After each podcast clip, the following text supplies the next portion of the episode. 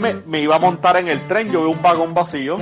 Cuando yo me iba a montar, hay un homeless durmiendo en uno de los asientos y una plasta de mierda en el medio del carro. El cabrón cagó en el medio del carro y se quedó durmiendo allí. Cuando trabajaba de dresser eh, y cuando uno fui extra en uno que otro porno. Espérate, espérate, pero tú, ves, tú me entiendes, chico. ¿Cómo tú vas a dejar todo? Yo estoy grabando, perdóname. Esa historia del porno me interesa, me la tienes que contar. Bienvenidos al podcast cubano número 55. Esta semana las historias que tenemos son historias que nos enviaron mi querida hermana Mirza. Cuando está conmigo hablando no quiere no quiere hablar o no se acuerda de ninguna historia. Pero cuando está sola con su teléfono, ella habla. Yo pienso que creo que tiene escogió mal su su trabajo. Debería haber estudiado eh, locución y no estudiado eh, contabilidad. Pero bueno, el caso es que ella me envió un montón de historias. Yo la historia que le pedí fue una historia de una ocasión que ellos rentaron un bote y por poco se ahogan. Pero pues eh, esa historia, para llegar a esa historia, ella habló de un montón de cosas, ¿verdad? e incluso habló de unas historias que yo conté en el episodio de Dejémonos de Mentiras cuando hablamos el Día de los Padres. Para las personas que le interesa escuchar eh, la historia desde mi punto de vista, pues van a tener que ir a Dejémonos de Mentiras y escuchar el episodio 5 y el episodio 6, porque a mí, al igual que mi hermano, también me encanta hablar mucho y seguimos hablando y, grabamos dos horas y salió salieron dos episodios de, de esa grabación. Y no recuerdo en cuál de las dos es que la grabaron. Pero bueno, eh, el Chapín, un anuncio no pagado. Me debes una. Te estoy mandando gente para allá, para tu podcast. Pero nada, lo que voy a hacer entonces es que voy a, dejarlos con mi hermana para que ella empiece a hablar con ustedes.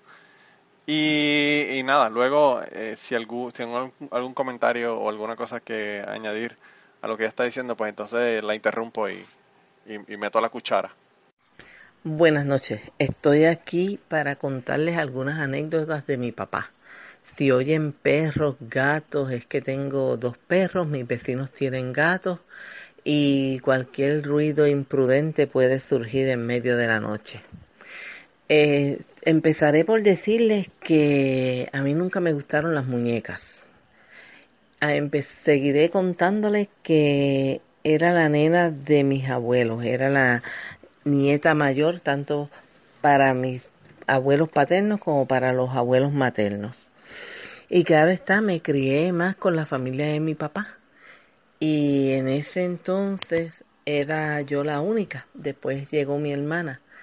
Y para que conozcan un poquito de por qué quizás estoy así, pues les diré que desde pequeña siempre lo tuve todo. Era como decían, el grano de oro, por, al ser la mayor. Mis tías se desvivían por mí y por mi hermana después que ella llegó, pero tuve la dicha de estar como tres años solita. Y en lo que mi hermana tu, cumplió los tres años, pues ya yo tenía seis. Así que eh, siempre estuve en ventaja que ella no se entere. Creo que no oye estos podcasts, gracias a Dios. Pero a ella también la consentían demasiado. Yo, por ser la mayor, siempre estaba con, mis con mi abuelo y todo el mundo criticaba en la finca, ya Manolo les habló que abuelo era el capataz de una gran finca y todo el mundo le criticaba que él siempre estaba conmigo, que si para donde quiera que él iba, yo estaba detrás de él. Pero eso a mí no me preocupaba y a él mucho menos. Todo el mundo hacía lo que yo quería. Y a quien a los cuatro años o cinco años no le gusta tener a todo el mundo a sus pies haciendo lo que la nena quería. Tanto es así que uno de las personas que trabajaban en la finca, después de muchos años, vino a visitar a mi abuelo, pero el interés de él era ver cómo había crecido esa niña. Esa niña que cuando estaban tratando de dormir en una hamaca, él pasaba y gritaba, ¿se durmió la nena? Y ahí automáticamente mis abuelas o mis tías empezaban a pelear con él porque yo me despertaba. Pues ese señor que ahora no recuerdo el nombre, vino a ver cómo estaba esa niña. Hay muchas anécdotas. Cuando en la casa que llamamos la casa vieja, que Manolo no tuvo la dicha de criarse ni de ver esa casa, era una casona antigua y los cuartos eran enormes. En los cuartos de mi tía te cabían tres camas full y un gavetero en el medio. Eran unos cuartos enormes, la sala, el comedor, el balcón era vuelta redonda eh, y en la cocina habían unas escaleras que daban al patio. Y en esa época había un señor que era no era obrero de la finca, pero el hermano sí trabajaba allí. El hermano era como la mano derecha o le decían el hijo del dueño de la finca, pero en verdad fue unos niños que llegaron a la finca que nadie me sabe decir cómo fue que llegaron ni por qué llegaron. Y él pues les hizo una casa y los puso a trabajar en la finca. Claro, los explotaba. Ellos eran muy agradecidos, pero este señor se llamaba Zico y Zico era ciego. Y Zico era, estaba con mucha barba, estaba con el pelo largo. Y él venía todas las tardes, subía por las escaleras de la cocina, se paraba en la puerta de la cocina y traía dulces. Y a mí me encantaba porque me traía los dulces, como si en casa no hubiera dulces. Pero eso era lo que, lo que él venía. Él venía a buscar comida que mi abuela le daba y mm, yo encantada porque me traía mi bolsita de dulces. Entonces mi hermana decía que porque a ella no le daba dulce y era que mi hermana eh, era y es medio tiquismiqui y le tenía miedo, pero yo no le tenía miedo y él me daba todos los dulces a mí. Zico tenía una particularidad, él era completamente ciego, pero si tú le dabas un billete de 20 dólares y después le decía que le habías dado uno de 50 o, uno de 10 y le decías, no, te di uno de 20, él te decía que no. Él sabía, él sabía cuánto tú le habías dado, él sabía si era de 20, si era un dólar, y por eso mucha gente pensaba que él no era ciego en aquella época. Todos sabemos que los ciegos tienen una, un, desarrollan unas habilidades y, y Zico no era la excepción. Pues todo el mundo le tenía miedo a Zico, menos yo. Y claro, los dulces eran para mí porque mi hermana no se acercaba. Después yo le daba los dulces a ella también, pero yo siempre estaba pendiente de él y el día, no, y no necesariamente por los dulces. El día que murió fuimos al entierro y, y me dolió en el alma que él se hubiera muerto. Cambiando un poco de tema, les puedo decir que lamentablemente Manolo no vivió esa vida y que me hubiera gustado que la, que la viviera. Pero también me alegro porque al ser el nene, pues no me hubiera, no me hubieran llevado a mí a todos los sitios que me llevaban, que no eran, no es que me llevaran a viajar, pero ir en el cuadril de mi abuelo. El cuadril es que mi abuelo me enganchaba en la cintura y nos íbamos a echarle comida a los gallos. O nos íbamos a ver las reses. O me llevaba a ordeñar las vacas, porque sí, hasta ordeñé vacas. Y si hubiera sido Manolo, pues ya abuelo, como yo era nena, lo más probable no me llevaba a hacer todas esas cosas con él. Abuelo, como decía, él tenía una finca bien grande y él vendía animales. Había un señor que se llamaba Mena y cada vez que abuelo iba conmigo a, que eh, él comprara los toros, porque Mena era quien compraba los toros. Y cuando abuelo le vendía los toros y iban todos a ver y ayudar a que los toros se treparan en las guaguas, en las pick en los 350, como le quieran llamar. Y eso era un despliegue de muchos hombres porque eran muchos toros y eran fuertes y había que hacerlos que subieran y que subieran a esa pick esa guagua. Y todo estaba muy bien hasta que un día yo veo que Mena, que era el señor que compraba los toros junto con sus hijos y sus demás, demás ayudantes y los obreros de la finca, le torcían el rabo al toro para subirlo. Pues cuando yo vi que cogieron al pobre toro, un, estamos hablando un toro cebú de casi 500 libras a, a, a 1000 libras, y le torcía el rabo, yo empecé a llorar y a decirle y a gritarle, Mena, tú eres cruel. Y yo tendría menos de, qué sé yo, menos de seis o siete años, porque abuelo me llevaba en su cuadril, en la cintura. Y yo empecé a llorar y a decirle a abuelo que por qué Mena era tan cruel, que estaba lastimando los toros hasta ese día fue que me llevaron a verlo, porque yo llegué con un llanto atacada, que ese hombre tan criminal que le estaba torciendo el rabo, que le dolía, que eso no era, que eso no se hacía. Lo que no sabía era que los iban a matar y que después yo iba a comer de esa carne. Siempre estaban diciendo, don Rafa, no lleve la niña, no lleve la niña, don Rafa, porque puede un toro de esos zafarse. Pero gracias a Dios nunca ocurrió nada otra anécdota con mi abuelo era que él bajaba de la finca con fresas silvestres y venía en la hoja de yautía. Y cuando venía caminando, nosotras, ya mi hermana estaba grande, salíamos corriendo a buscar las fresas que él traía para todo el mundo. Pues él le daba la hoja de yautía llena de fresas para toda la familia, mis tías, para todo el mundo, y yo me quedaba, porque él sacaba de su bolsillo otra hoja de yautía con fresas y esas eran solamente para mí. Y esas yo me las comía y después iba a comer más fresa porque abuelo trajo fresas para todo el mundo.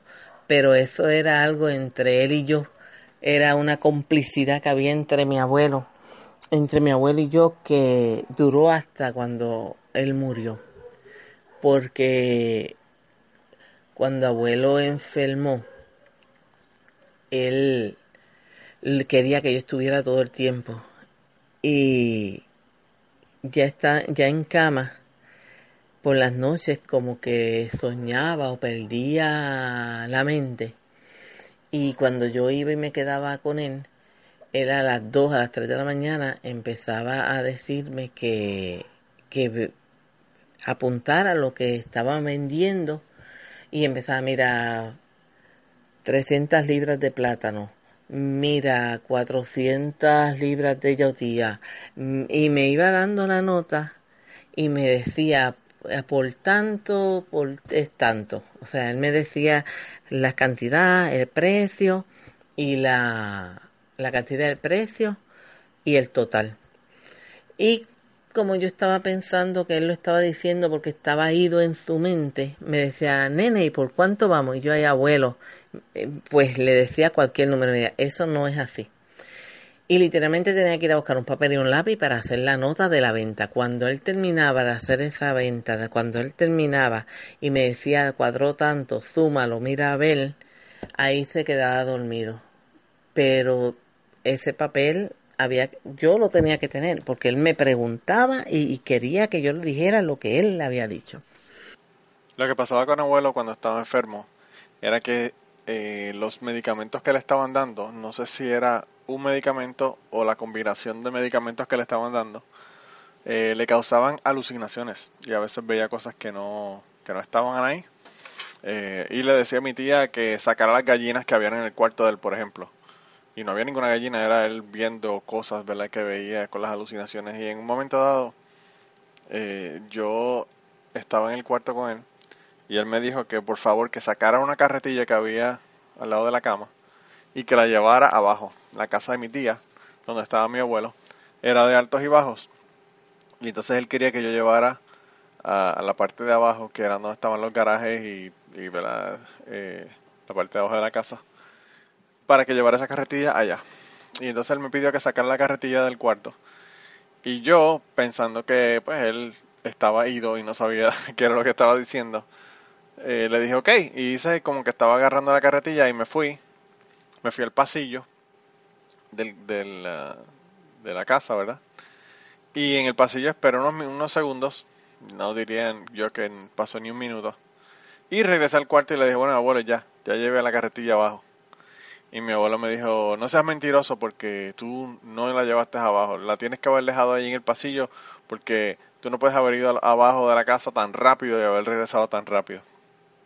Y tuve que decirle, es verdad, la puse en el, en el pasillo. Y tuve que salir y entonces me fui como 10 minutos y entonces luego regresé y entonces ahí ya él quedó convencido de que la carretilla imaginaria que tenía al lado de su cama estaba en la parte de abajo de, de la casa y no la había dejado en la, en la sala o la había dejado en el pasillo como él pensaba.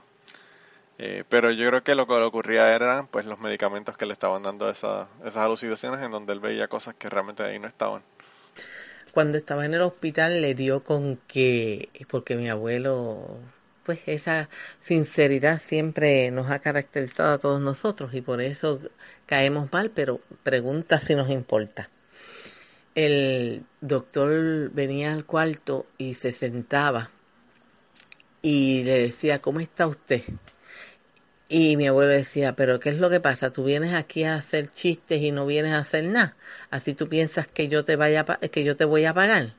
Porque abuelo pensaba que estaba en la casa y que estaba en los tiempos de antes.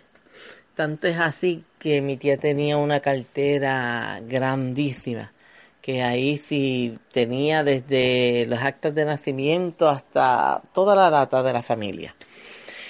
Y la puse encima de la mesita de donde sirven las comidas.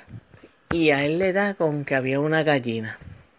Y sácate esa gallina que viene el doctor por ahí y que va a decir. Y sácate la gallina. Y nosotros y todo el mundo buscando la gallina. Cuando yo me percato que era la cartera de mi tía. Pues lo que hice fue que la moví de sitio y me dice, ¿tú te crees que yo soy pendejo? Lo pusiste allí, saca esa gallina y tuve que coger la, la gallina y esconderla debajo de la cama para que él no la volviera a ver. Mi abuelo decía las verdades a cualquiera y no tenía, como dicen, pelos en la lengua. Cuando murió, yo fui, me dieron que estaba malo y yo llegué a la casa y yo no pensaba que iba a morir. Pero, pues nada, mi esposo se quedó con él viéndolo y él me le oró porque no es ateo, pero nosotros somos cristianos. Y le hablamos y le oramos y yo me fui a acostar y mi esposo se quedó al lado de él mirándolo y no nos dijo nada hasta que cuando me miró y me dijo ya se murió, ya se fue.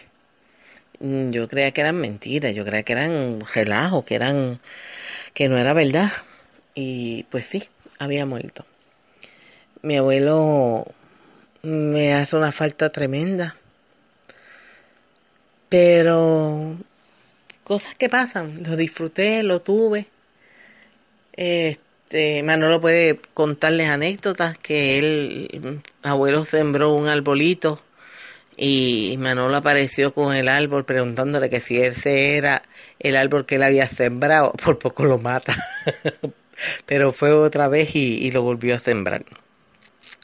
Dije que iba a contar cosas de papi, pero es que para llegar a papi tengo tuve que hablar de mi abuelo, porque fue una persona también bien importante en mi vida. De papi también fue importante. Y papi tenía algo que yo no sé cómo le podríamos llamar. Una vez estaba mi hermana, cuando él decía, eh, es que voy a hacer esto, lo hacía. Y, y él era así. Mi hermana estaba con los nenes para ver en el Choliseo, eso es el Coliseo de Coliseo de Puerto Rico, el de José Miguel Agrelot. Y mi hermana había comprado unas taquillas para un show de estos de, de Disney o no me acuerdo qué fue. Y papi dijo que no iba. Mi hermana había comprado las taquillas como dos semanas antes. Y ese día del show, a mi padre dice que va.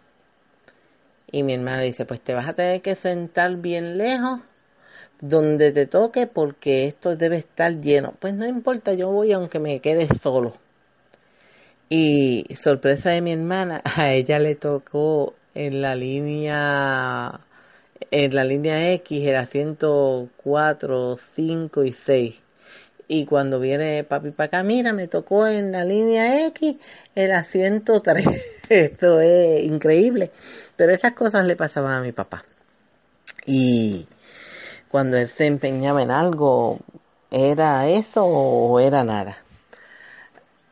Pues de papi no era que fuera, como dice Manolo, le dijo al Chapín, que era que mami decía, mira, por ahí va este señor dentro de media hora. Papi le gustaba jugar domino y algo que, historias que no sé si Manolo sabe, es que yo siempre andaba detrás de papi. Y una de las historias es que en la casa vieja, como decimos, este, el balcón es a vuelta redonda. Y, mi papá estaba en el abajo, en, en, el patio, bregando con un, con un tanque de gasolina ya que no saben quién estaba allí con el tanque de gasolina y con mi papá trabajando en el tanque de gasolina, pues yo, ¿quién más? Está mi mamá, mi abuela, están todos mis tías diciendo, mira, no bregues con eso. Mi abuela le dice, vete, búscate a esa nena que si ese tanque llega a explotar. Y papi estaba sentado con las piernas cruzadas y el tanque de gasolina encima de, las de, de sus pies y tenía unas botas. ¿Por qué menciono las botas? Porque eso fue tipo de película. A insistencias de mi abuela, mami bajó a buscarme. Y papi viene y decide cuando mami me lleva, no porque mami me llevara, es que mami me fue a buscar porque sabía lo que él iba a hacer. Mi padre pensó que el tanque de gasolina estaba completamente seco, que estaba completamente vacío, que no tenía nada. Y Chuculum metió un fósforo en el tanque. De más está decirle que le explotó y la bota, la bota le quedó incrustada en los pies. Estuvo así como, como un mes. Y eso nunca se me va a olvidar. Porque mami fue, me buscó. Él siempre, ah, ustedes siempre diciendo que van a pasar cosas y no va a pasar nada, que ustedes se creen que yo no sé lo que hago. Y ahí yo no, mi madre no había dado conmigo ni cinco pasos cuando el tanque le explotó. Esa fue una de las cosas que, que me pasó estando con mi papá. Otra cosa fue que pues mi papá era medio piromaníaco y le gustaba explotar bambúas, claro. ¿Y a quién le gustaba explotar bambúas con él? Pues a mí. Nos fuimos, viene calladito y me dice, vámonos que voy a explotar bambúa. Claro, calladito porque si no, no me iban a dejar ir, él sabía. Cuando estamos explotando bambúa, explota esa bambúa y le cayó un pedazo de bambúa que le, que le rozó la cara por la parte de las cejas, le rozó y el baño de sangre. Eh, al lado de las bambúas había unas señores que eran también obreros de la finca y no quería que me llevara que querían que de allí se fuera para el hospital y él dijo que no, que él iba para casa de, de voy para allá arriba para llevar la nena y que Ceci, mami, me lleve para el, para el hospital. Y yo me acuerdo que el, la sangre por toda la cara, él guiando en un jeep y yo era quien tenía que enderezarle el, el guía porque él se estaba mareando. Cuando llegó a casa, pues ya tú sabes, el jeguero, la pelea y lo llevaron para un para un para el hospital y el doctor que estaba de turno era pariente de, de papi Y dice mami que el doctor cogió y que él, ella veía esa aguja toda mohosa, toda... porque era lo que tenía allí. Y que le pasó alcohol y empezó a coserlo. Y a coserlo. Y ella decía ah, que se fastidie. Si le da cangrena, si se pudra, que se fastidie, porque por poco me mata la nena. La cosa es que sobrevivió a eso, tenía una cicatriz en las cejas, no se le veía por, por en la misma ceja, pero tenía una, tenía una cicatriz. Eso fue, yo no tendría quizás ni 10 años.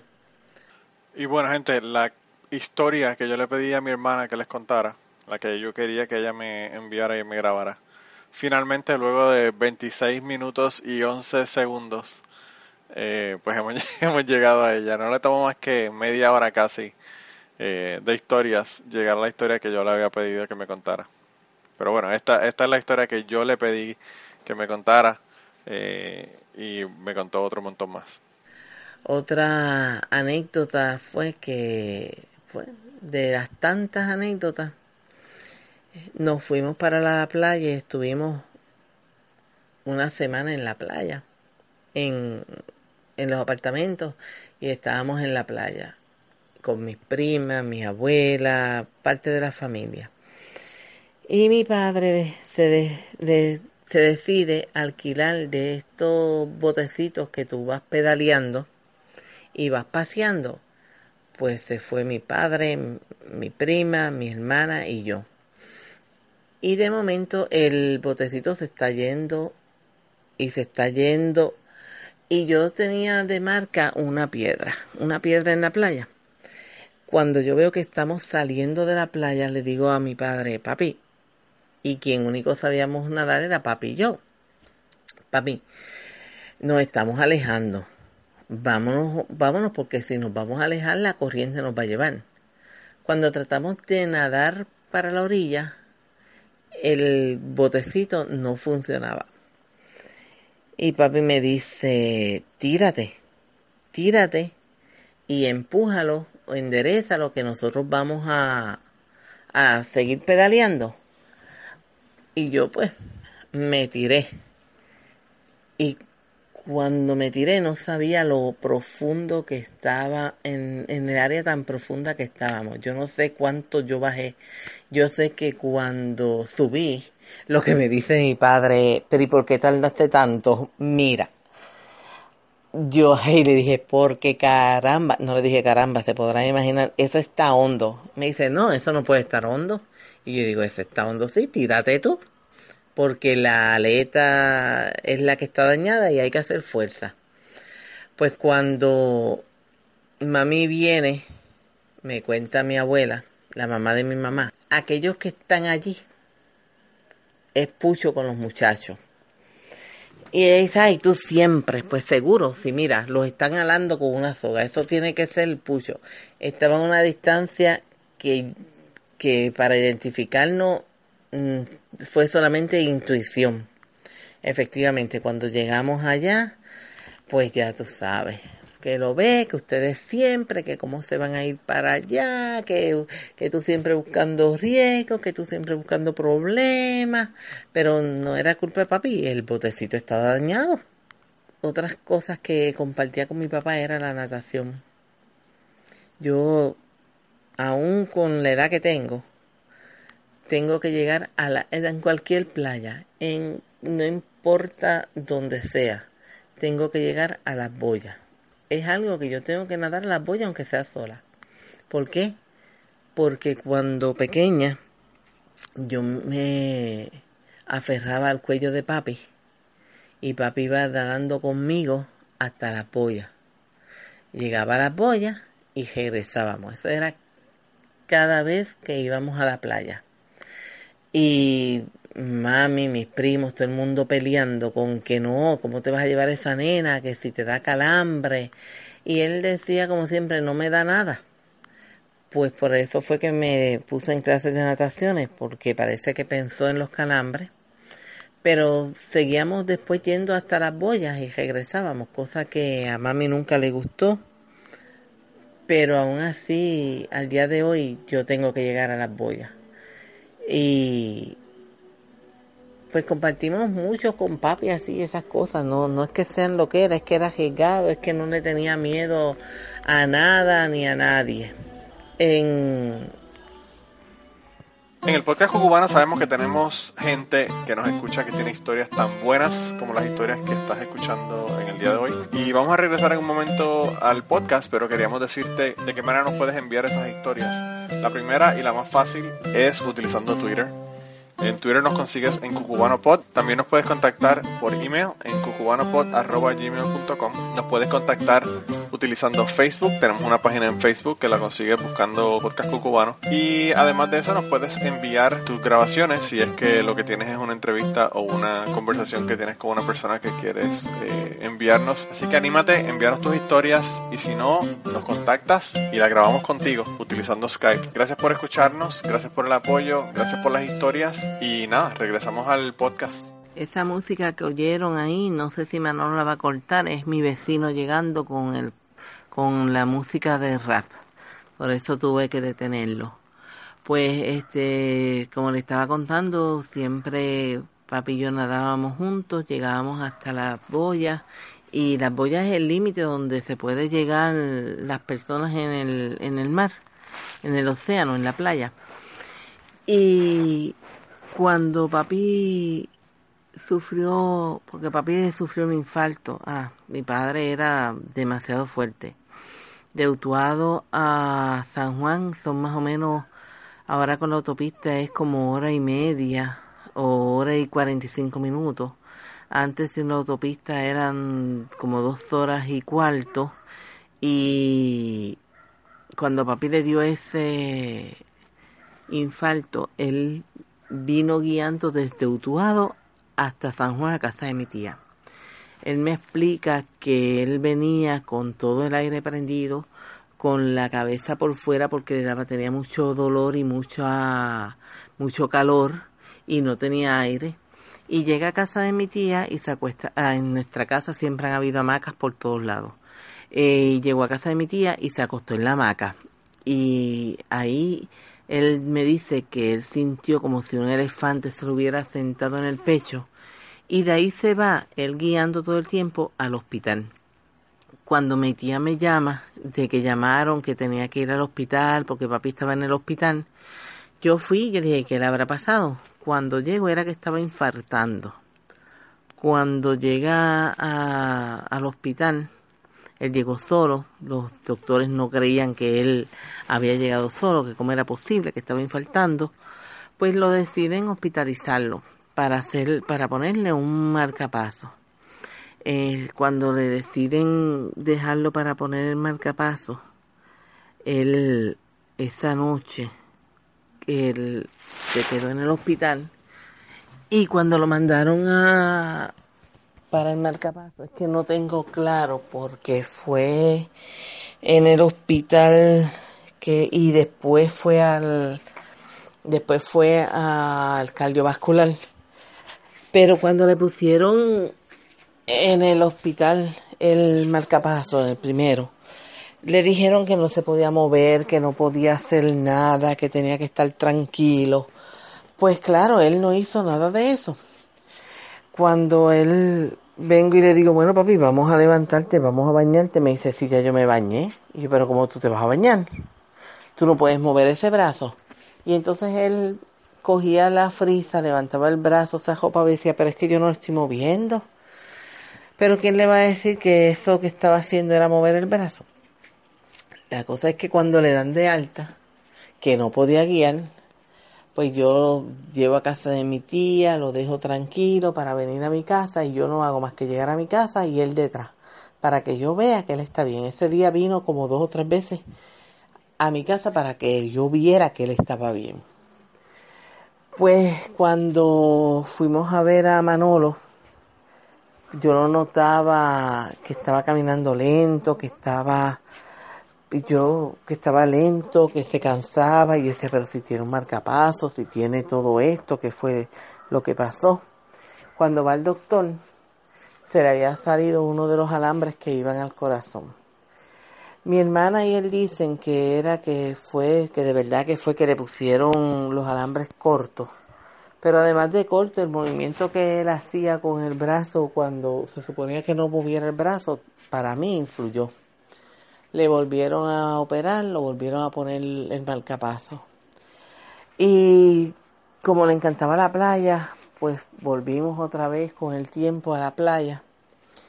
Y estaban los nenes de mi hermana y los montamos en unas balsitas para nadar. Y él dice no, porque Muriel va y se asusta. Pero no era que Muriel se asustaba, era que él no podía.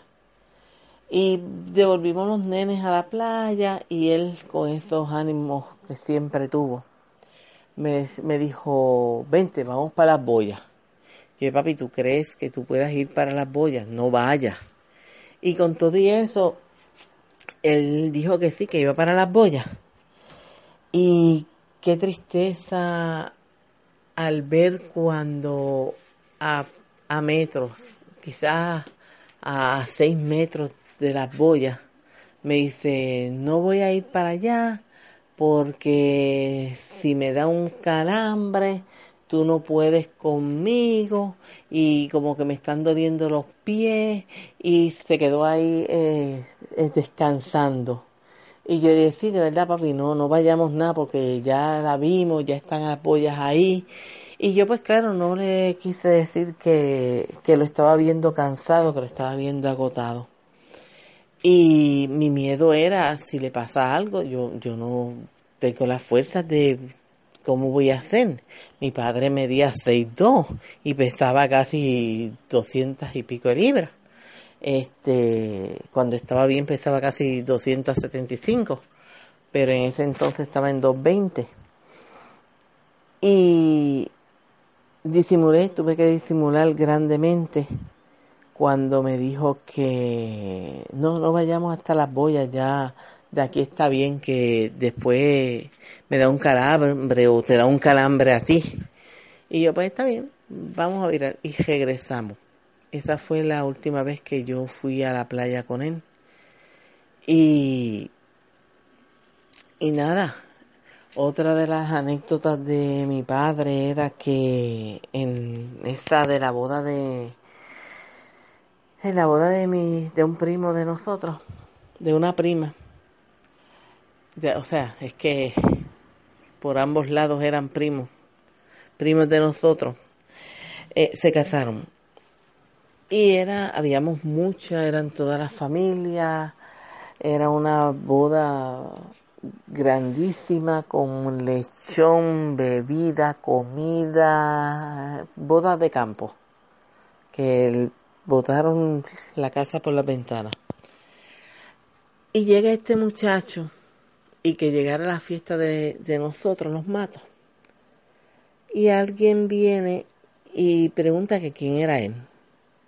Y a otro le dice que ese era un muchacho que estaba enamorado de la que se estaba casando y que estaba allí.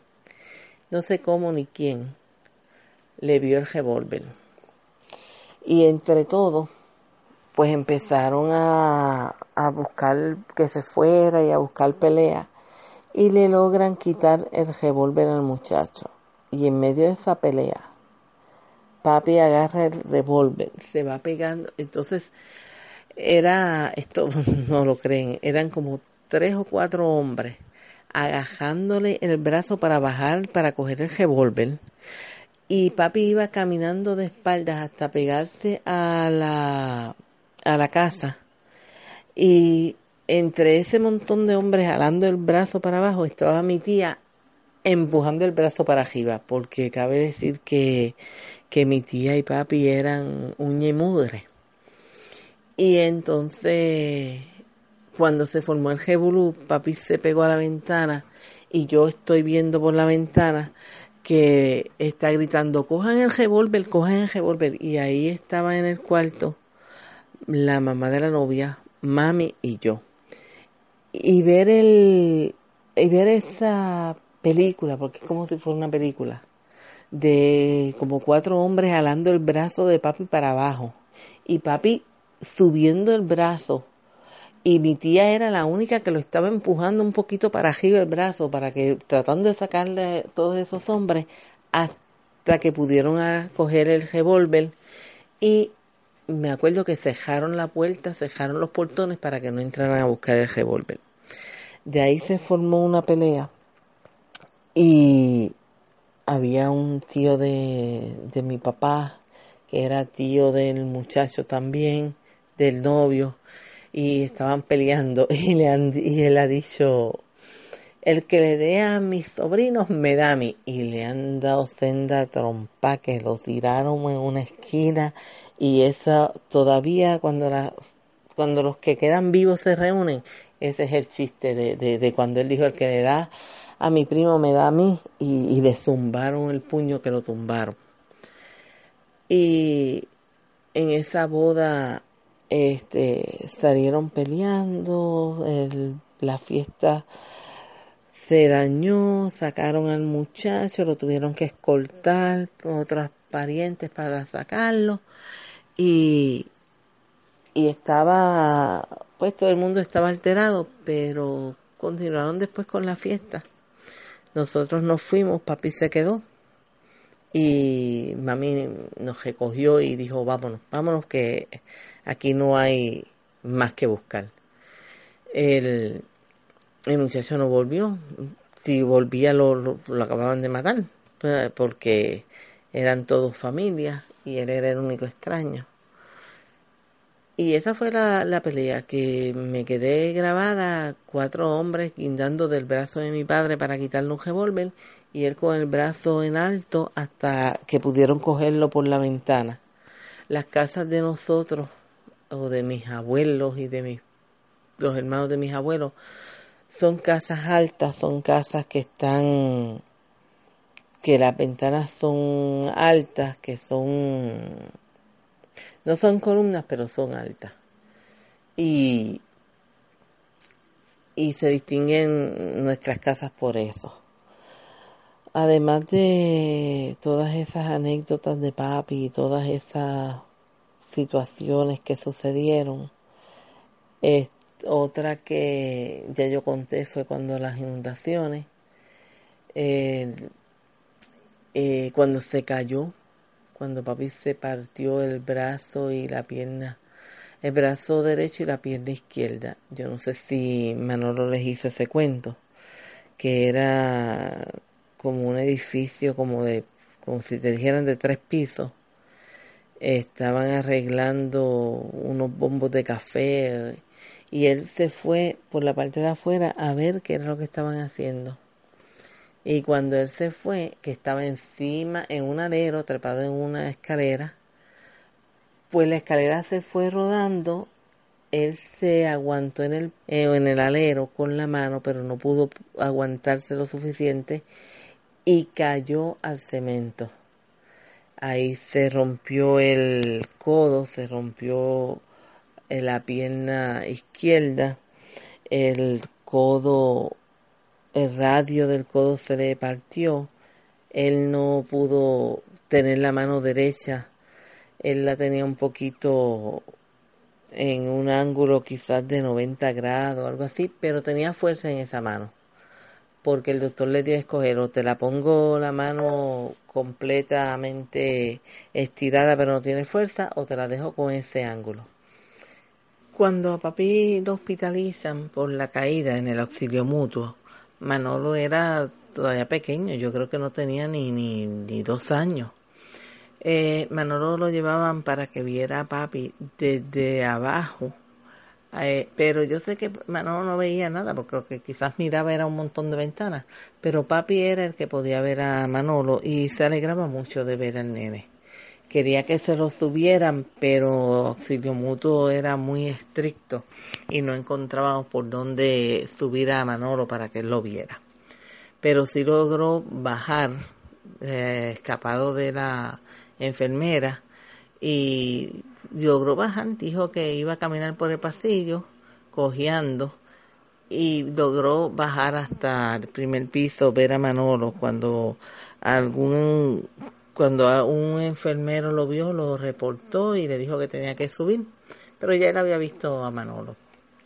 Papi siempre fue un hombre fuerte, voluntarioso, siempre conseguía lo que quería, a pesar de que uno siempre le estaba diciendo que no, que no podía, que dejar eso así, pero él siempre hacía lo que quería, como quería y cuando quería. Y,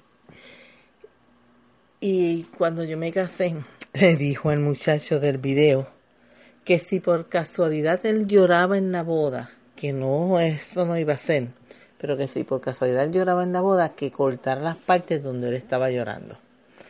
Pues cuando me entregan mi video, que lo único que tiene el video es cuando los pastores nos están casando, cuando me estoy montando en el carro, cuando me bajo del carro en, la, en el restaurante, cuando estoy picando el bizcocho y cuando me estoy yendo. Cuando le pregunta al muchacho, mira, te pagamos un video completo y ¿qué pasó? Pues él sencillamente dijo, su papá me dijo que donde quiera que él estuviera llorando, yo cortara el video. Pues sin remedio, ¿qué, ¿qué íbamos a hacer? Ya papi le había dicho eso. Así que perdí el dinero. Cuando papi se enfermó, él estuvo trabajando hasta que se enfermó. Y entonces se aburría. Y cuando estaba aburrido en un tuado, venía solamente a dar una vuelta para ver cómo nosotros estábamos y volvía a irse. Y si estaba acá en San Juan con alguno, alguna de nosotras, entonces iba para Utuado a ver cómo estaban y volvía. Varias veces venía por la mañana, se iba por la se iba como al mediodía y después venía porque se iba a quedar. Era pues un hombre que estuvo toda la vida trabajando, no sabía cómo invertir su tiempo. Otra anécdota que se puede contar de mi papá es que él no sabe decir que no, él no sabía decir que no el que necesitaba, él le daba dinero, él le prestaba el carro, él resolvía, él, no sabía decir que no. Un día viene y me dice, mira, que me encontré una vecina tuya y me dijo que iba para la casa porque se le habían quedado el dinero y estaba comprando comida china para ella, los nenes, y eran como 32 dólares y que, y que tenía que ir para la casa. Eh, yo digo, pero ¿quién era? Y dice, yo no la conocí, fue que ella me dijo, usted es el papá de Mirza, ¿verdad? Y usted es el que eh, se queda en casa de Mirza y tiene la guagua. Y él, pues, no tan solo dijo que sí, dijo, pero ¿cuánto es que tú necesitas? Como 32 dólares. Y él viene, sacó 40 dólares y se los dio. Y él dijo, ah, pues yo te lo voy a pagar a la noche. Yo paso por casa de Mirza y te lo dejo allí el dinero. Muchas gracias, salúdame a Mirza. Pues, ¿qué pasa? El hombre llega aquí y me saluda y me dice, me encontré con tu vecina. Y yo que no conozco a mis vecinos, digo, ¿a cuál vecina? Me dice, sí, yo no sé. Fue que estaba caminando por San Juan, por Santurce y ella venía bajando la RH y me dijo que me saludó y me dijo que iba a buscar dinero porque había encargado unos comida china y eran como 32 dólares y no tenía y que iba deprisa para que iba deprisa a buscar el dinero pero que si él se los podía prestar. Y yo pero papi quién es ella pues no sé dijo que era tu amiga que era vecina tuya que venía a traerme los chavos que venía a traerme los chavos aquí y yo le di 40 dólares. Y yo papi sabe Dios quién es y no te los va a pagar pues a mí me daba gracia porque él se paraba en la ventana y me decía, es tu amiga, es tu vecina, ¿cuál es cuál de tus de vecina, cuál de tus vecinas es amiga tuya? Y yo, papi, no tengo amigas. Yo soy una persona antisocial. Yo apenas conozco a mis vecinos. La cosa es que a mí me daba pena y, y me reía porque él en el portón de la entrada se paraba y miraba para arriba, miraba para abajo y me decía, ¿dónde será que vive? Pero ¿cómo que tú no conoces a tu vecino? Y yo, papi, mira, ahí al frente vive una señora con la hija y, y la mamá. Aquí al lado de esta casa está vacía. Aquí vive un matrimonio. Aquí vive un señor solo Y aquí vive una pareja que, que casi nunca está ahí. Pero tú los conoces, yo no, no los conozco. La cosa es que el hombre estuvo hasta las 10 de la noche con el portón abierto esperando a ver si le traían el, dinero. Al otro día volvió, estuvo una semana. Salía, miraba. Y claro está, sabe Dios quién era, sabe Dios si él, este, si fue que alguien le dijo, mira, yo conozco a tu hija, y le dijo, pues, ¿cuál? Mirza, la que vive en Carraízo, y por ahí siguió. Pero él decía que no. El pobre estuvo esperando que le dieran esos 40 dólares como una semana. Él nunca sabía decir que no, él siempre estaba dispuesto a ayudar, a ayudar a todo el mundo. Y eso lo aprendimos nosotros. Yo estoy tratando de, de no ser tanto como él.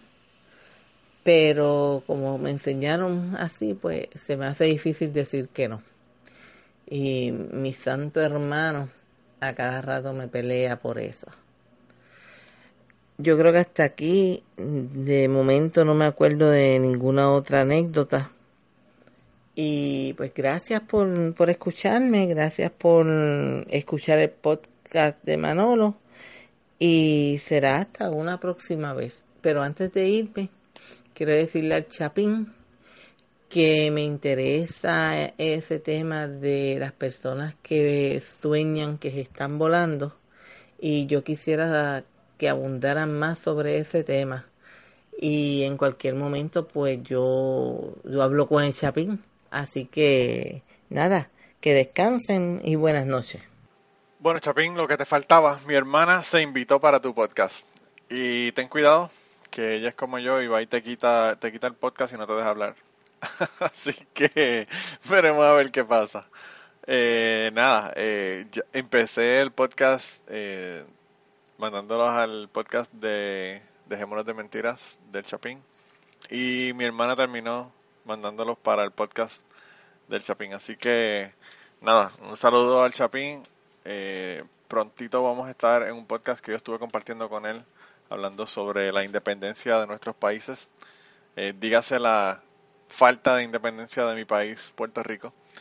Eh, así que estén pendientes de ese podcast allá. Y nada, con esto entonces yo los dejo. Ya mi hermana eh, hay que darle una bofetada para que hable y 15 para que se calle. Y le metió casi una hora, así que no se pueden quejar esta semana, a pesar de que nos enviaron una historia, pues la historia fue de una hora completa. Y nada, la semana que viene vamos a seguir con invitados, así que nada, nos vemos la semana que viene, se cuidan un montón. Y miren a ver qué hacen esta semana para que consigan historias y nos llamen y nos las cuenten. Bye bye. Y antes de terminar el podcast, queríamos recordarles que el logo del podcast nos lo hizo Raúl Arnaiz. Muchas gracias a Raúl por el logo. Sus trabajos los consigues en homedecomic.com. Y la canción del podcast está cantada por Maida Belén. Eh, la guitarra la toca Rafi Lin. El 4 lo toca Kike Domenech. A Maida Belén la consigues en Maida underscore Belén en Twitter. A Rafi Lin lo consigues en Rafi Lin Music, Rafi con doble F. Y a Kike Domenech lo consigues en Kike Domenech, con Q las dos. Gracias por permitirnos usar la canción para el podcast y nos vemos la semana que viene. Y aquí voy a cortar porque se me acabó la batería, así que continuaré más tarde, Manolo. Gente, mi hermana habló tanto que le gastó la batería al celular y tuvo que coger un break para cargar el celular y seguir grabando la conversación. Para que ustedes vean la cantidad que habló esta mujer. Eh, de verdad que, ¿qué te puedo decir? Está cabrón. Está cabrón.